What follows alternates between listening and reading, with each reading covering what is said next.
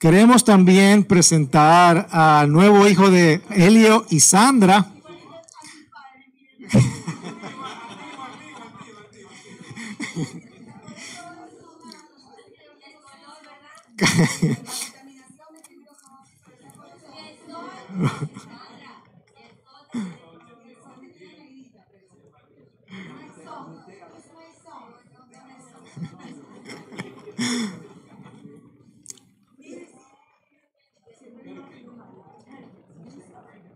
Nils. Nils. Un aplauso, por favor. Él es estudiante de intercambio y va a estar pasando un año con Sandra y Helio viviendo con ellos. Así que oremos por él, porque vivir con esta familia. Eso...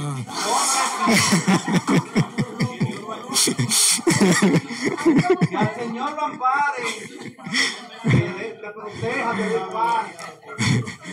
que el Señor lo ayude, porque mira,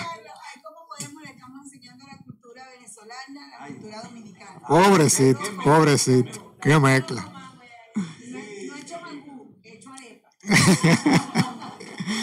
Qué mezcla, bueno.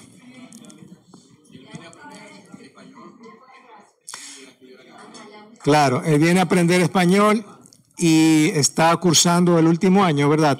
El quinto. El, el quinto. Ah, Ok. ¿Pero cuál sería aquí? Aquí el último. Sí, el- aquí el último. No, hay un año más. Aquí hay seis años. En Alemania son cinco. Ya. Me siento identificado porque yo fui también estudiante de intercambio. Así que ya yo, le- yo me puse las órdenes que cualquier consejo con esta familia media loca aquí, que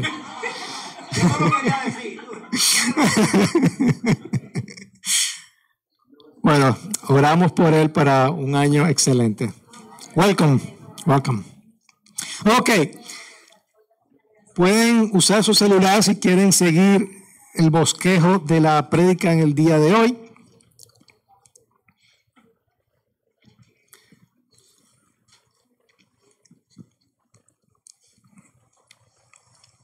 Hermanos, estamos hablando acerca de que el Señor es nuestro Salvador. Jesús es quien salva. Y la semana pasada nosotros comenzamos hablando acerca del el arrepentimiento, ¿verdad?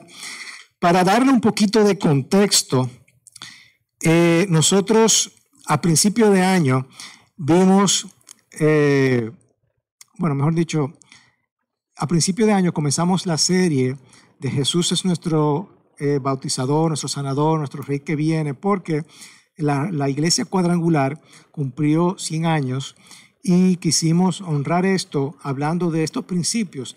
Es un evangelio completo, es lo que significa cuadrangular. Cuando una persona en inglés, cuando tú le dices una, you are a four square person, una persona four square, una persona o una persona cuadrangular, en español se oye medio raro, ¿verdad? Pero cuando hablamos de una persona cuadrangular es que una persona completa, íntegra, ¿verdad? Lo tiene todo. Y de eso se trata el Evangelio, un Evangelio completo. Y abarca lo que es Jesús el bautizador y nosotros comenzamos hablando acerca del Espíritu Santo, los dones del Espíritu, lo, lo, todas las, eta, las, las etapas y las características del Espíritu Santo. También hablamos acerca de que es el Rey que viene y ahí hablamos acerca de la adoración, de lo que es la verdadera adoración, la segunda venida y cómo nosotros estar preparados para su segunda venida. Hablamos acerca del, cielo, del infierno, acerca de la eternidad y todo eso. También hablamos acerca de que es nuestro sanador. Y ahí hablamos, pasamos varias semanas hablando acerca de la sanidad física, eh, pero también eh, nuestra mente, ¿verdad? Nuestra alma. Hablamos acerca del perdón, necesitamos sanidad y buscar el perdón. Hablamos acerca de las finanzas, de renovar nuestra mente, de cómo vencer las tentaciones, de la guerra espiritual y todo eso. Y por fin llegamos a Jesús es nuestro Salvador. Y Gerson excelentemente introdujo el tema hablando acerca del arrepentimiento. El arrepentimiento es no solamente yo decir, lo siento, es tomar un, un giro de 180 grados y decir, ya yo era pecador y yo no vuelvo a cometer estos pecados, yo quiero dejar eso atrás y me devuelvo hacia Jesucristo y quiero obedecer a Jesús. ¿Ok? Entonces, el arrepentimiento. Y hoy vamos a, enfocarnos acerca de esto, que Jesús es nuestro Salvador, pero vamos a hablar que Jesús es nuestro rescatista. Es, viene al rescate para nosotros. ¿Ok? Hemos escuchado acerca de, secuestros, ¿verdad? De, personas, que una persona la secuestran y están privadas obviamente de su libertad y en muchas ocasiones son sometidas a dolorosos maltratos, ¿verdad? También se oye de las negociaciones entre estas partes involucradas y a veces pagan grandes sumas por estas personas. Una persona ha sido secuestrada y las personas que han secuestrado a esta persona están pidiendo un rescate, una suma de dinero por estas personas para que dar la libertad, ¿cierto? Yo no sé si eso pasa acá o pasa en las películas, ¿verdad? Pero, pero pasa, ¿cierto? Entonces, cuando están pidiendo ese dinero, eh, se habla de un rescate, de un rescate. Asimismo, la Biblia habla de un rescate, pero para los humanos, un rescate que representa la salvación. En este caso, no es con dinero, sino a través de un rescate divino. Dice Primera de Pedro, ustedes saben que no fueron redimidos. La palabra redimido aquí se está usando como rescatados o rescate de su vana manera de vivir, heredada de sus padres con cosas perecederas como oro y plata, sino con sangre preciosa como de un cordero sin tacha y sin mancha, la sangre de Cristo. Es decir, nosotros fuimos rescatados de la herencia de nuestros padres. Nuestros padres, Adán y Eva, llegaron al mundo siendo perfectos, pero cometieron un pecado. Y a través de ese pecado llegó el pecado al mundo y nosotros heredamos ese pecado. Cuando un niño nace, nace pecador. Nace pecador y todos y todo niño que nace nace con esa herencia. Pero gracias a esta sangre preciosa, con un cordero sin mancha, ahora nosotros somos rescatados. También Tito dice, Él dio por nosotros para redimirnos de toda iniquidad y purificar para sí un pueblo para posesión suya, celosos de buenas obras. Hermanos, en el día de hoy vamos a ver que Cristo te rescata del poder del pecado y te libera para siempre. Cristo te libera te rescata del poder del pecado y te libera para siempre. La Biblia indica que la salvación de los humanos es por medio de un rescate divino y vamos a ver de eso. Yo quiero que hagamos un ejercicio en el día de hoy. Y es, yo lo conozco, la mayoría de ustedes, muy bien, y yo sé que han aceptado a Cristo como Señor eh, y Salvador de sus vidas. ¿Verdad?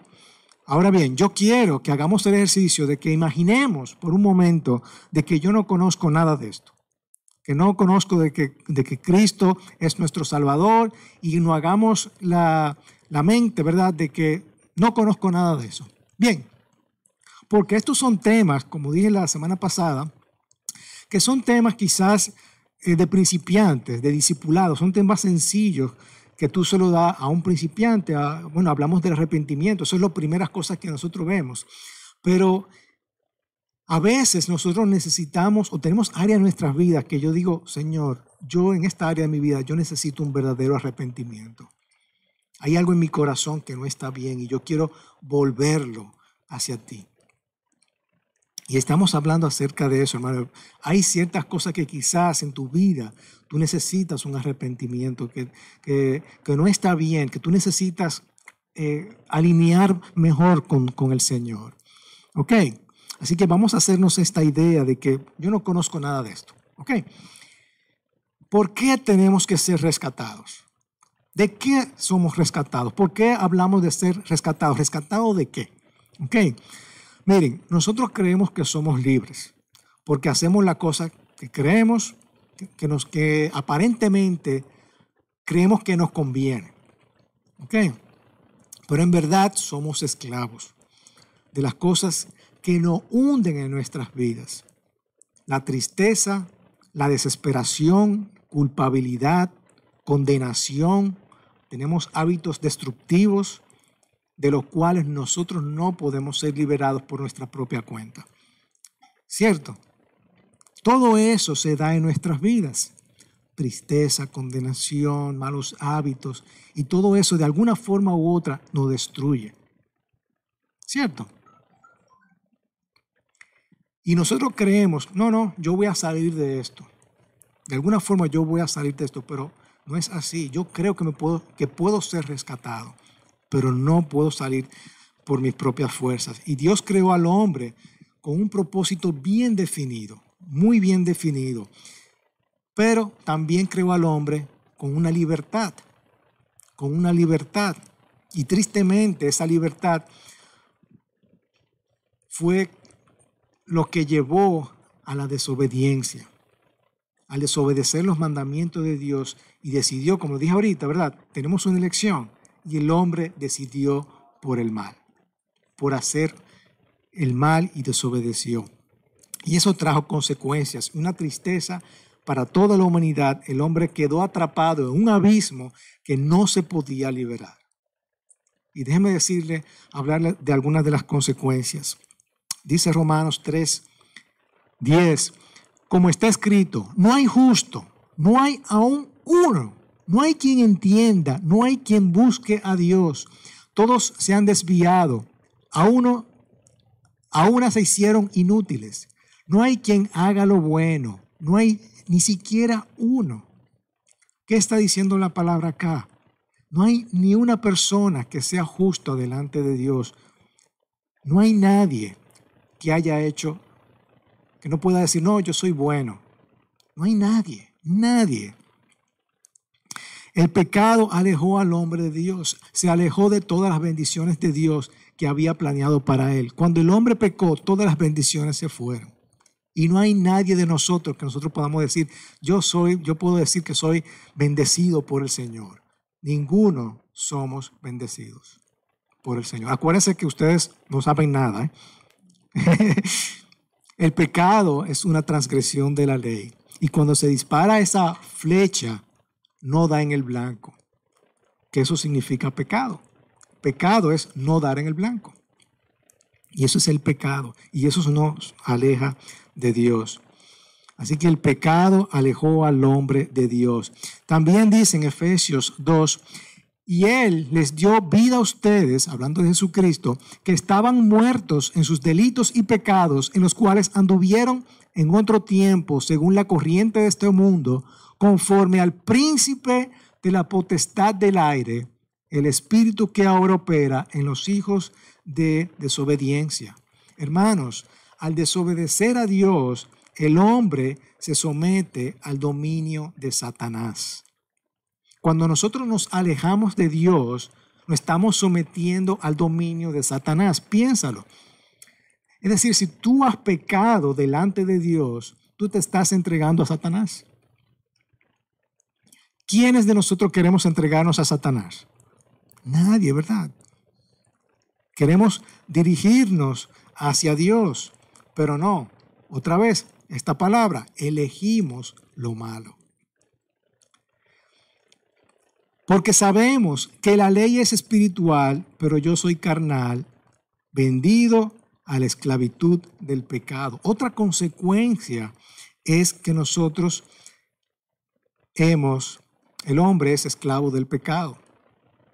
Somos esclavos del pecado que no podemos ser liberados.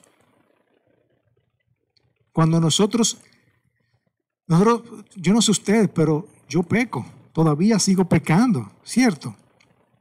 Y hay el pecado que está en mí. Hay veces que yo lucho con eso. Yo lucho con un pecado que yo quiero, no, yo, yo Señor, yo no quiero alejar, yo quiero alejarme de eso, pero yo lucho, mi carne lucha. Somos esclavos del pecado. Dice Romanos 3:23, por cuanto todos pecaron, no alcanzaron la gloria de Dios. Delante de Dios todos somos culpables. Delante de Dios todos somos culpables. No hay ninguna persona justa, ¿cierto? El hombre es esclavo del pecado. Y quizás tú lo puedes aceptar o no, pero tú eres culpable. Quizás tú digas, no, no, yo no soy culpable. No, tú eres, delante de Dios, tú eres culpable. Y no tienes paz con Dios y te sientes condenado. Ahora, quizás tú dices, bueno, vamos a arreglarlo con dinero. No, con dinero eso no se puede arreglar. ¿Mm? Yo quiero arreglar eh, por mi propia fuerza. No, yo no lo puedo arreglar. Quieres arreglar tus finanzas, pero no puedes arreglar. Quieres arreglar tu matrimonio. No, quizás no puedes. Quieres arreglar el problema en tu trabajo. No, es con el Señor. El hombre es culpable ante Dios. Porque la paga del pecado es muerte, pero la dádiva de Dios es vida eterna en Cristo Jesús, nuestro Señor. La paga del pecado es la muerte. Es decir, nosotros no somos justos delante de Dios. Él me ve como una persona culpable. Yo estoy esclavo del pecado. ¿Cierto? Y toda esta consecuencia es la muerte. Por tanto, tal como el pecado entró al mundo por medio de un hombre y por medio del pecado la muerte, así también la muerte se extendió a todos los hombres, porque todos pecaron. Todos pecaron. Y cuando dice todos, es todos. Porque la ira de Dios se revela desde el cielo contra la impiedad e injusticia de los hombres, que la injusticia restringe la verdad. Hermanos, el hombre es esclavo del pecado, es culpable ante Dios y la ira de Dios está sobre el hombre y nosotros merecemos el castigo sobre la desobediencia y por lo tanto la muerte. Y la muerte la muerte nosotros conocemos lo que es la muerte física, ¿verdad? La muerte física, la muerte es la, es la separación del cuerpo con el alma y el espíritu. Cuando nosotros morimos, ahí está nuestro cuerpo tendido, pero nuestra alma y el espíritu tiene dos opciones. La muerte, el cielo o el infierno. Eso lo hablamos cuando hablamos de que Cristo es el rey que viene, ¿cierto? Y también está la muerte espiritual que es la separación del ser humano con Dios. No hay comunión con Dios. Como nosotros no conocemos a Dios, tenemos una muerte espiritual. Todas personas que no conocen a Dios están muertos espiritualmente. No hay una comunión con Dios. Cuando aceptamos a Cristo como Señor y Salvador, ahí la comunión espiritual se, se renueva, ¿verdad?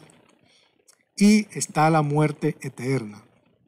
La muerte eterna es aquellas personas que no han aceptado a Cristo como Señor y Salvador, se mueren por todo y mueren, mueren para toda la eternidad. No queremos llegar ahí y por eso, como cristianos, es que tenemos que esforzarnos por eh, alcanzar a los perdidos. Y ahí es donde viene. Tenemos que alcanzar a los perdidos porque no queremos que estas personas caigan en la muerte eterna. Así que hermanos, existen suficientes razones para entender que el hombre requiere una ayuda urgente. Necesitamos una ayuda urgente, necesitamos ser rescatados y a causa del pecado tenemos una historia en la humanidad llena de guerra, de corrupción, de dolor, por todo eso, por todo el pecado que hay en el mundo. Por eso lo que vemos ahora mismo en el mundo es a causa del pecado. Y aunque vemos tantos avances científicos, avances tecnológicos y sus respectivos beneficios, ¿verdad? Que da todo eso, notamos que el hombre sigue con grandes problemas que muestran que no cumplió, no se cumplió el plan original de Dios. Así que hay razones suficientes. Ahora, ¿cuál es el precio pagado por esa liberación? ¿Cuál es el precio? Si vamos a rescatar a una persona que ha sido secuestrado por unos malhechores, necesitamos que un dinero, ¿cierto? Necesitamos... Déjame decirle que el ser humano es de gran valor para Dios. Es de gran valor para Dios. Y Él ama al ser humano con todo su corazón. Y Dios valora al hombre tanto y por eso quiso abrir ese camino para una salvación. Y Dios planeó esto desde el principio, el rescate del ser humano alejado de Dios. El diablo viene para matar, robar y destruir. Y Dios viene para dar vida y vida en abundancia. El amor de Dios, hermano, es por eso que nosotros celebramos Navidad. La Navidad es por eso, porque el Señor tenía un plan para salvarnos. Por eso celebramos la Pascua, porque el Señor envió a su Hijo para que nosotros, para que muriera por cada uno de nosotros.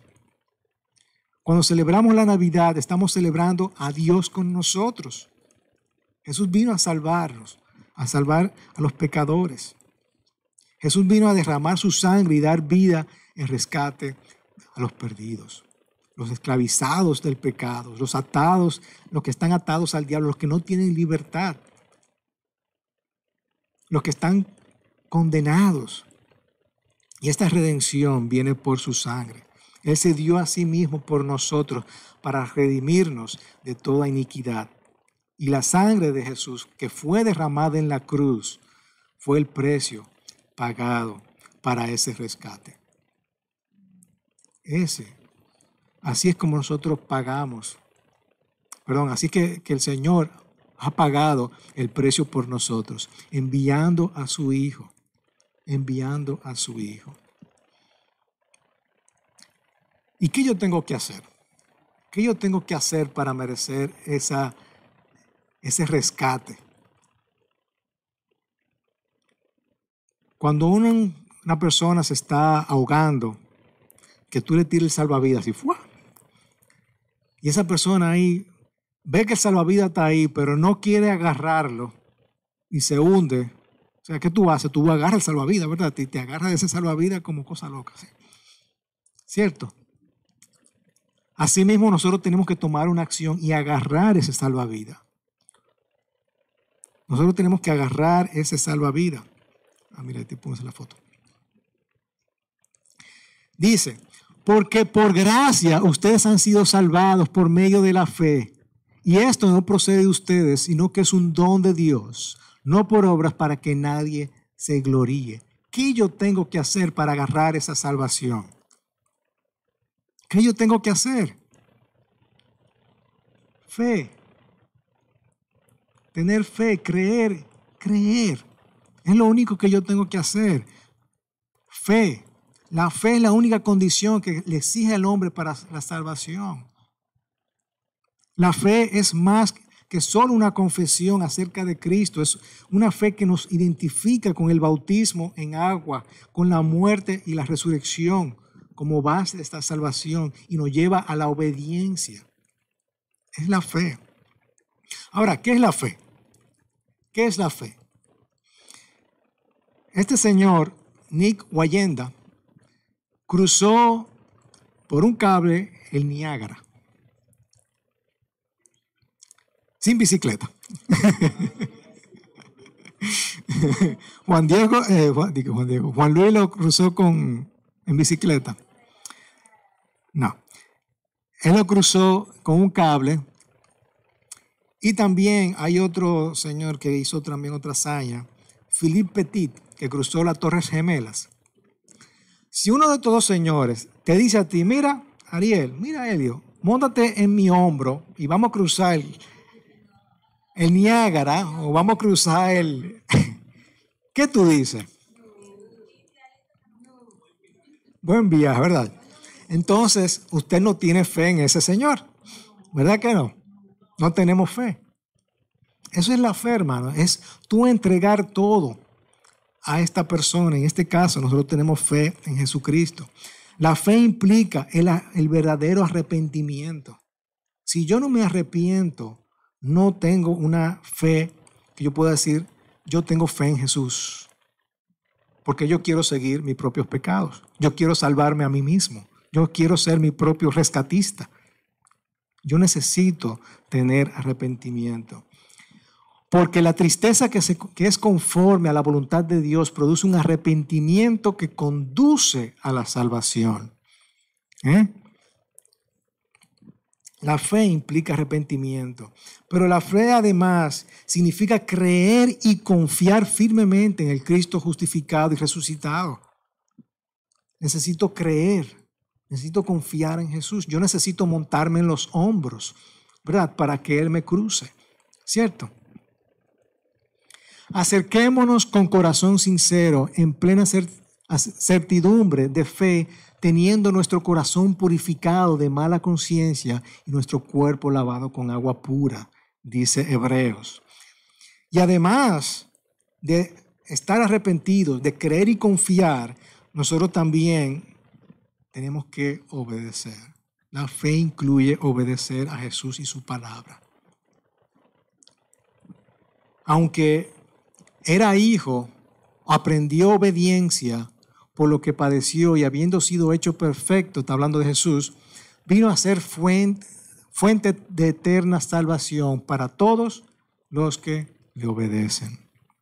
Es decir, hermanos, yo tengo fe cuando yo me arrepiento, cuando yo creo y confío y cuando yo tengo obediencia en Jesucristo. Eso es la fe, eso es la verdadera fe. Ahora, la buena noticia, hermanos, es que Jesús ha venido para rescatarnos. Amén.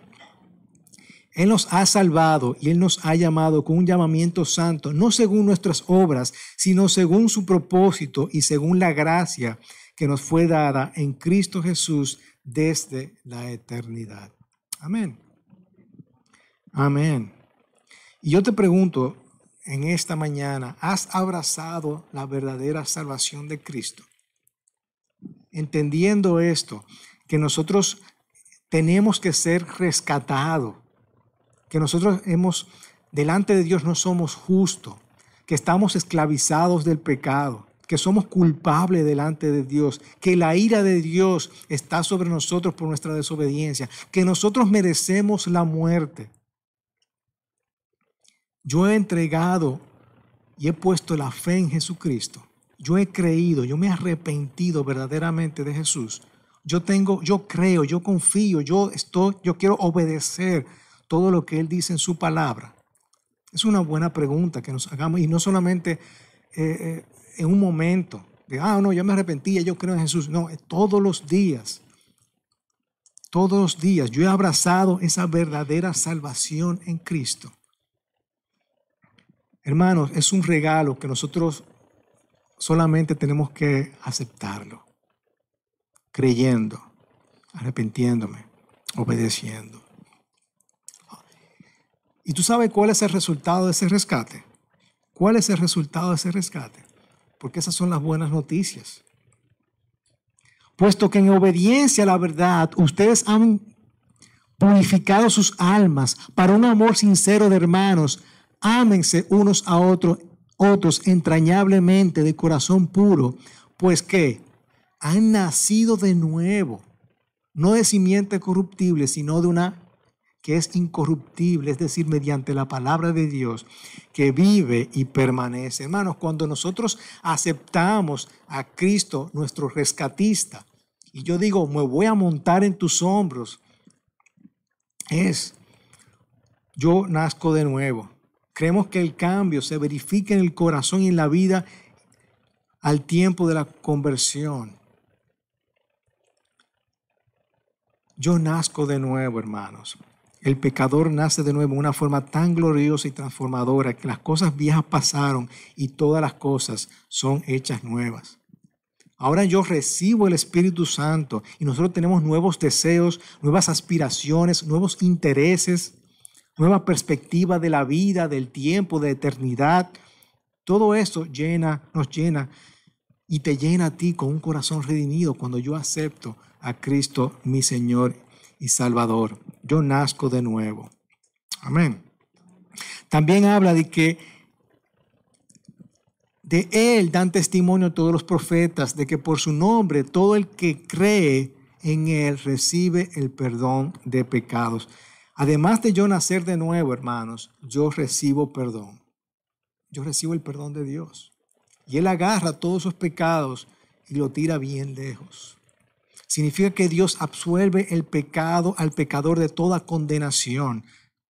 no a raíz de algo que haya hecho el pecado, sino a raíz de esa obra libertadora de Cristo Jesús. Ya no es lo mismo, ya yo no soy una, un pecador que peca, yo soy un, una persona libre, una persona santa. ¿Eh? Yo soy santo delante de Dios y Él me ve como un santo. Y ahora cada vez que yo peco, yo puedo decir, Señor, perdóname. Tú me has perdonado ya. Ya yo voy a arrepentirme y seguir tus caminos. ¿Qué más? Sabemos esto, que, vuestro, que nuestro viejo hombre fue crucificado con Cristo para que nuestro cuerpo de pecado fuera destruido a fin de que ya seamos ya no seamos esclavos del pecado, porque el que ha muerto ha sido liberado del pecado.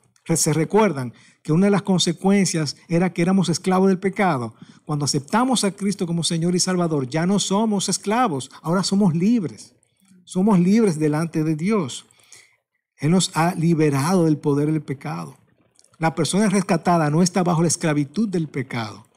Mientras estaba alejado de Cristo, seguía todas las corrientes del mundo y cómo operaba el mundo. Pero ahora, como no somos esclavos del pecado, ahora estamos en los caminos de nuestro Señor Jesucristo. Ya yo no estoy en el plan de pecar, ni, ni estoy bajo el dominio del pecado. Ya el demonio no, no tiene control sobre mí, no tiene control sobre mi familia, no tiene control sobre lo que yo hago. Ya yo vivo para Cristo. Ya yo vivo para Cristo. El creyente puede decir no al pecado y sí a Dios y vivir de la manera que Dios agrada. Amén. Así que soy libre del pecado. Otros cambios podemos ver en nuestras vidas. Yo poseo ahora un nuevo amor por las escrituras. ¿Eh? Yo ahora tengo una buena conciencia de hacer lo bueno y no lo malo. Ya yo, ya yo no experimento odio. Yo experimento odio más bien hacia el pecado. Ya yo no quiero pecar. Posee ese deseo más bien por alcanzar a Jesús y obedecer a Jesús en todo momento, y por amar a otras personas. ¿eh? Hay un deseo también de proclamar a Cristo porque yo quiero contar lo que me ha pasado a mí a otras personas. Todos esos cambios ocurren cuando yo acepto a mi rescatista. ¿Qué más? Les digo que de la misma manera habrá gozo en el cielo por un pecador que se arrepiente que por 99 justos que no necesitan arrepentimiento. Hermano, cuando yo acepto al Señor como mi Señor y Salvador, hay un hay cambios en mi vida, pero hay un gran gozo. Hay un gran gozo en el cielo. Hay un gran gozo en el cielo. Amén. Es decir, estas son las consecuencias de yo haber aceptado el rescate, un rescate divino. Yo nazco de nuevo, soy una nueva criatura por completo. Yo recibo el perdón de Dios, soy liberado del poder del pecado, ya el, el pecado no me controla. Hay cambios en mi vida en todos los sentidos y hay gran gozo en el cielo. Y tú sabes cuál es mi propósito, como le dije al, principio, somos hechura suya, somos creados en Cristo Jesús para hacer buenas obras, las cuales Dios preparó de antemano para que anduviésemos en ella. Ese es el propósito. Cuando yo creo en que Jesús es mi Señor, mi Salvador, y yo me arrepiento de todo mal y yo quiero buscarle a Él, yo he recibido el rescate. Yo he recibido el rescate. El rescate que me rescata del poder del pecado y me libera para siempre. Cristo borró el pecado y si acudimos a Cristo, el, pasado queda perdonado y comenzamos una vida nueva.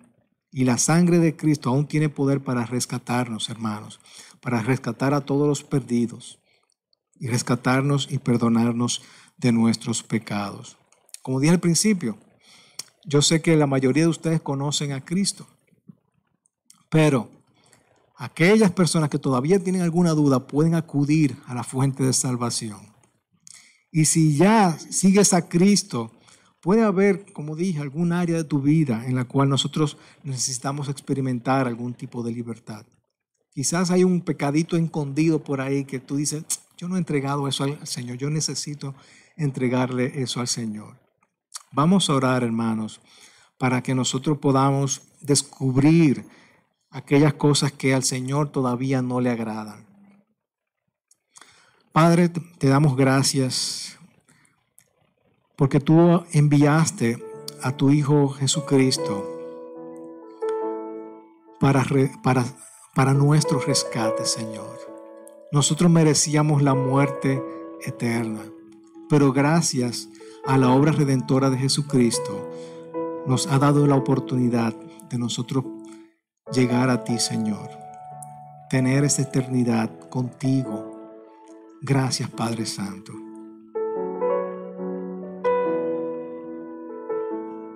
Para todas personas que no se han arrepentido, necesitas arrepentimiento. Necesitas volverte a Cristo, hermano. Necesitamos volver a Cristo. Y para yo alcanzar ese salvavidas, es muy fácil. Solamente necesito creer por fe. Cree por fe en esta mañana que el Jesús es la única persona que te va a rescatar. No hay ningún mediador entre, Dios y el hombre. Solamente es Jesucristo. Recibe a Jesús en esta mañana, hermanos. Recibe a Jesús en esta mañana, que Él te perdona. Él te abre los brazos.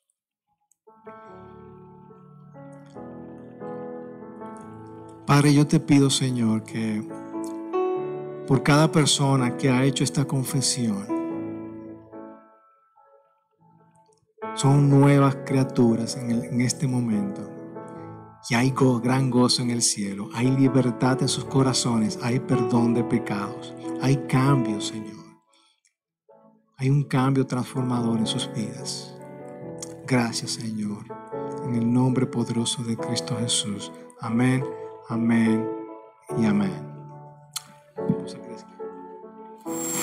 Nada, yo quiero comentar algo, eh, porque a veces la iglesia eh, olvida el mensaje de la salvación, porque estamos aquí y todos se supone que aceptamos a Cristo. Y algo que nos sentimos cómodos, estamos ya acostumbrados. Es como, vamos, más o menos, cuando tienes una relación con tu pareja, a veces se olvida regarla, porque ya estamos como, lo damos por sentado las cosas. Y aunque a veces, no, pero yo, yo estoy sala porque, porque quiero oír otra vez esto mismo, esto mismo, esto mismo. Yo pienso que Dios nos quiere también hablar cómo está nuestra relación de intimidad con Él. O sea, que es como cuando alguien te salva, tú, cruzas la calle y de repente yo agarro a Ariel y lo rescato y, lo, evito que muera por una patana. Entonces, yo me imagino que Ariel va a estar conmigo así, toda la vida agradecida de mí eh, por eso que hice. Entonces, ¿qué tanto nosotros estamos agradecidos de Dios día a día? ¿Qué tan, qué tan cómodos estamos de que ya somos salvos y estamos haciendo algo eh, para cada día revivir eh, ese, ese agradecimiento de la cruz y no olvidarla? Porque somos muy cómodos y tan cómodos que tal vez lo podemos ver, qué tanto hablamos de Dios a otros, qué tanto nuestra vida refleja a Dios. Entonces, el mensaje de la cruz se, olvida a diario. Cada vez que tú eh, le hablas mal a alguien, eh, lo que sea, siempre damos por sentado todos nosotros y somos eh, como pasivos. Entonces yo entiendo que Dios quiere hablar a nosotros y despertarnos, ¿me entiendes? Porque, ah, Juan Carlos otra vez con el mensaje de la salvación. ¿Qué dice Dios? ¿Qué quiere Dios? O sea, para nosotros. Uno está muy cómodo siempre y, y, estamos muy cómodos en esa silla. ¿Qué estamos haciendo para tener más intimidad con Dios? ¿Qué estamos haciendo para hablarle a otros de Dios? ¿Qué estamos haciendo cada día que hablamos y nos quejamos tanto? Es porque nos olvidamos del agradecimiento que tenemos con Cristo. De tanto que ha hecho Él por nosotros, lo olvidamos día a día. No tenemos la cruz aquí como tatuada en, en nuestra mente, corazón y, y- alma. Entonces, yo pienso que Dios, esta prédica va más allá de que ya fuimos salvados, ¿me entiendes? Tiene que ver con qué estamos haciendo con Cristo. Es como cuando tenemos nu- nuestros papás y, y uno quiere que sus hijos como que quieran, co- como que estén con nosotros, eh, que nos respeten, que nos eh, veneren, no, pero que tengan una relación eh, estrecha. Así quiere Dios con nosotros. Y venimos aquí a la iglesia y todo está bien, somos un grupo de cristianos buenos, pero ¿qué estamos haciendo? O sea, ¿qué más vamos a hacer por Dios? ¿Me entiendes? Eh, Eso sentí compartirlo. Amén.